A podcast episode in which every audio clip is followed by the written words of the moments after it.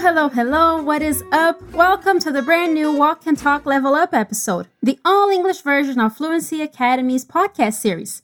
I'm Rebecca, but you can call me Bex. I'm one of your teachers here at Fluency Academy. I'm here to walk you through the episode today, and I hope you're ready to practice your English pronunciation.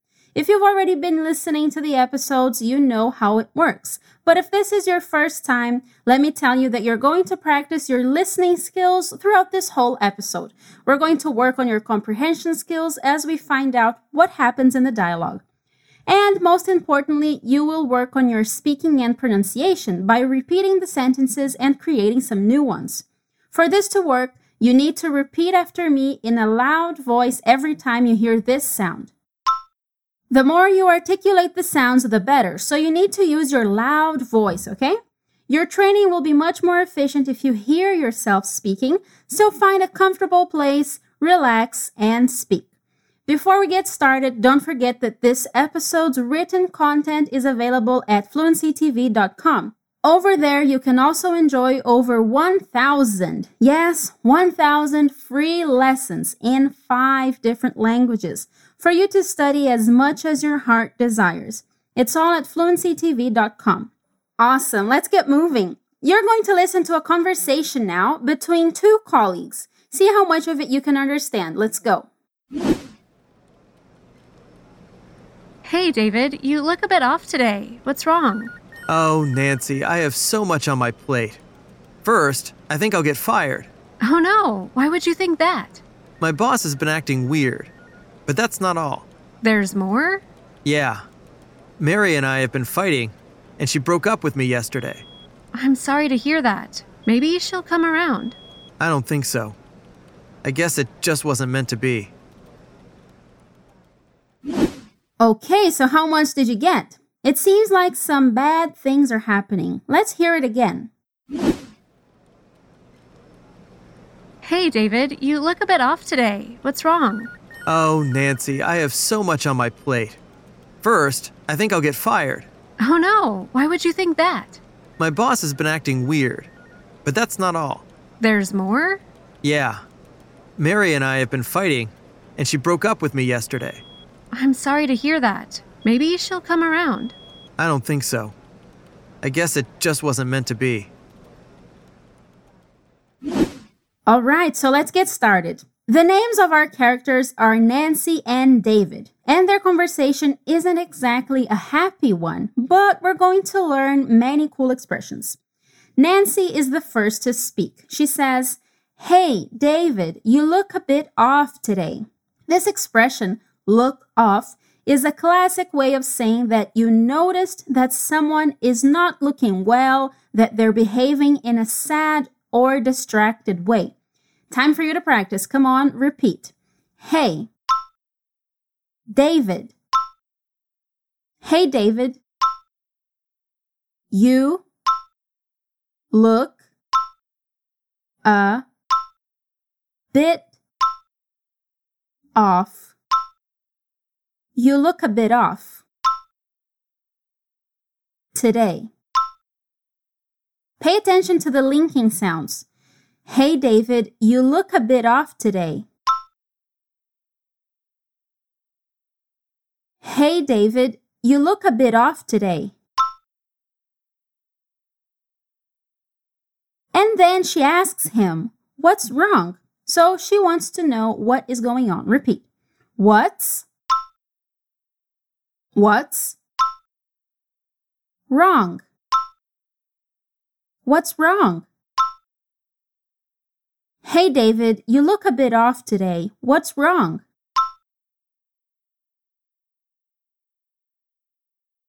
Hey, David, you look a bit off today. What's wrong? Awesome. And then David tells her the answer. He says, Oh, Nancy, I have so much on my plate. And this is another expression that means that too many things are happening and the person is feeling pressured and overworked. So he's confirming that he is not well. Repeat. Oh, Nancy, I have so much. Oh, Nancy, I have so much on my plate. Oh, Nancy, I have so much on my plate. And then he continues saying, First, I think I'll get fired. Oh my gosh, that's tense. Repeat. First, I think. First, I think I'll I'll get fired. First, I think I'll get fired. First, I think I'll get fired. Now let's put it all together. Oh, Nancy, I have so much on my plate. First, I think I'll get fired.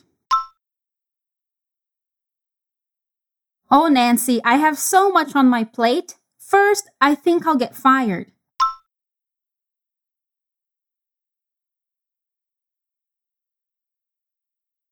And of course, Nancy is shocked. She answers, Oh no, why would you think that? Repeat.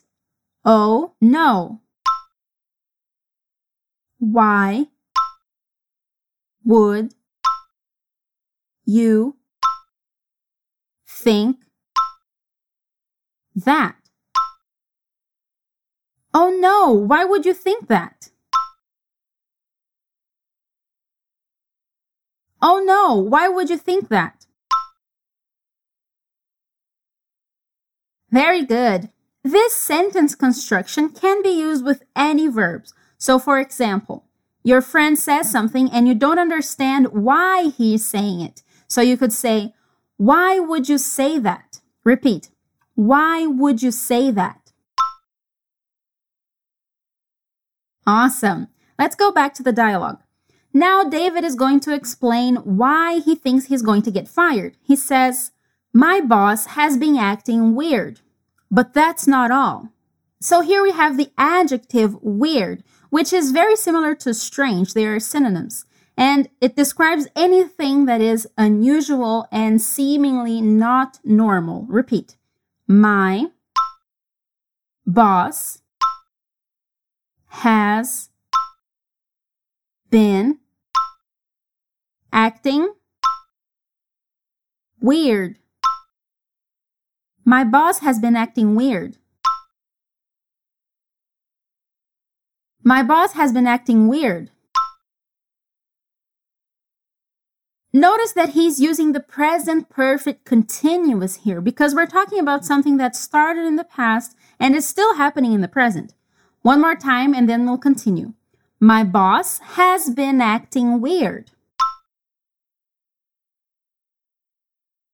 But that's not all.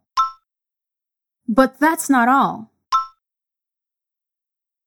My boss has been acting weird, but that's not all.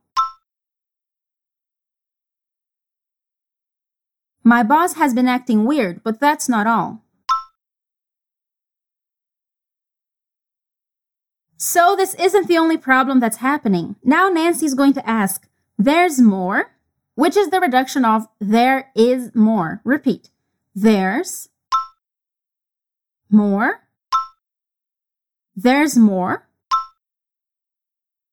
These questions that have the structure of an affirmative sentence are really common when you want to demonstrate that you're surprised or when you want to confirm information that you already have. Let's say it again. There's more.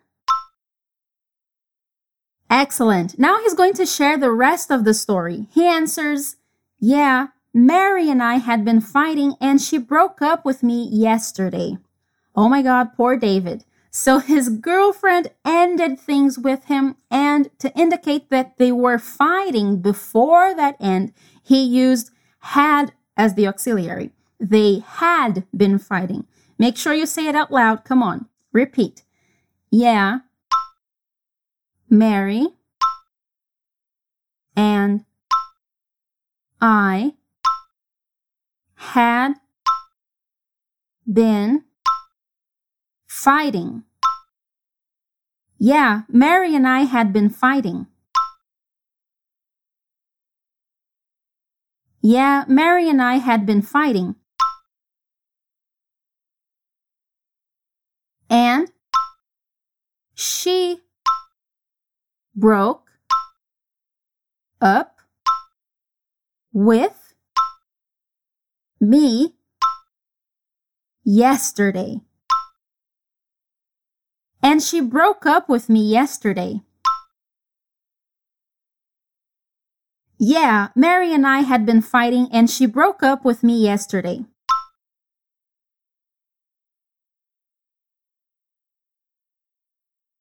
Yeah, Mary and I had been fighting and she broke up with me yesterday.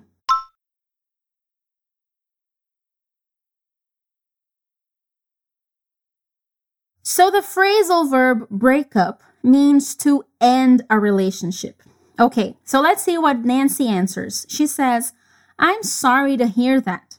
This sentence is the most common one when you want to react to bad news. Say it with me. I'm sorry to hear that. I'm sorry to hear that. And she continues with, maybe she'll come around. Come around is an expression that is used to indicate that the person realizes that they made a bad choice or that they're acting the wrong way. So come around, realize that they made a bad choice. Let's repeat. Maybe she'll, she'll come around. Maybe she'll come around. I'm sorry to hear that. Maybe she'll come around. I'm sorry to hear that. Maybe she'll come around. Excellent work. And then we have our last sentence and our last expression for this episode. David's last reply is, I don't think so. I guess it just wasn't meant to be. So, first, he disagrees with Nancy, and then he uses the expression meant to be, which means destined to happen. So, he believes that Mary and him aren't destined to stay together. This expression is in that song, If It's Meant to Be, It'll Be. So, this means that if it's in our destinies, it will happen, basically. Let's say it out loud. Come on, use your voice.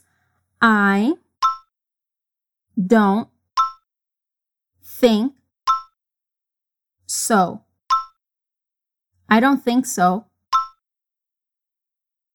I don't think so. I guess it just wasn't meant to be. I guess it just wasn't meant to be.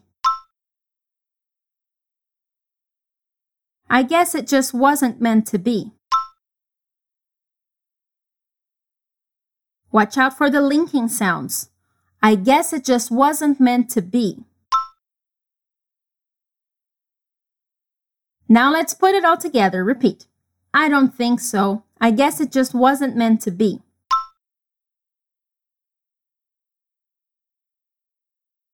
I don't think so. I guess it just wasn't meant to be.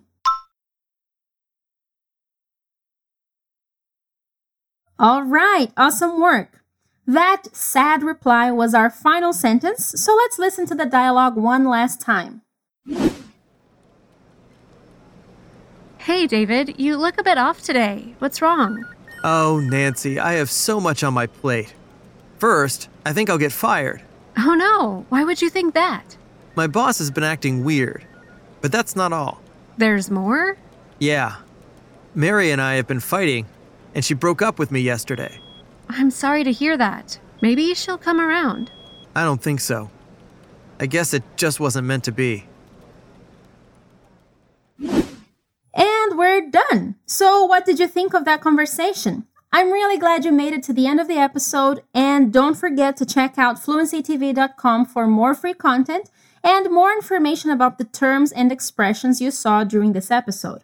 I hope you keep practicing your English a lot and that you have an awesome day and week. Take care. See you next time. Bye bye.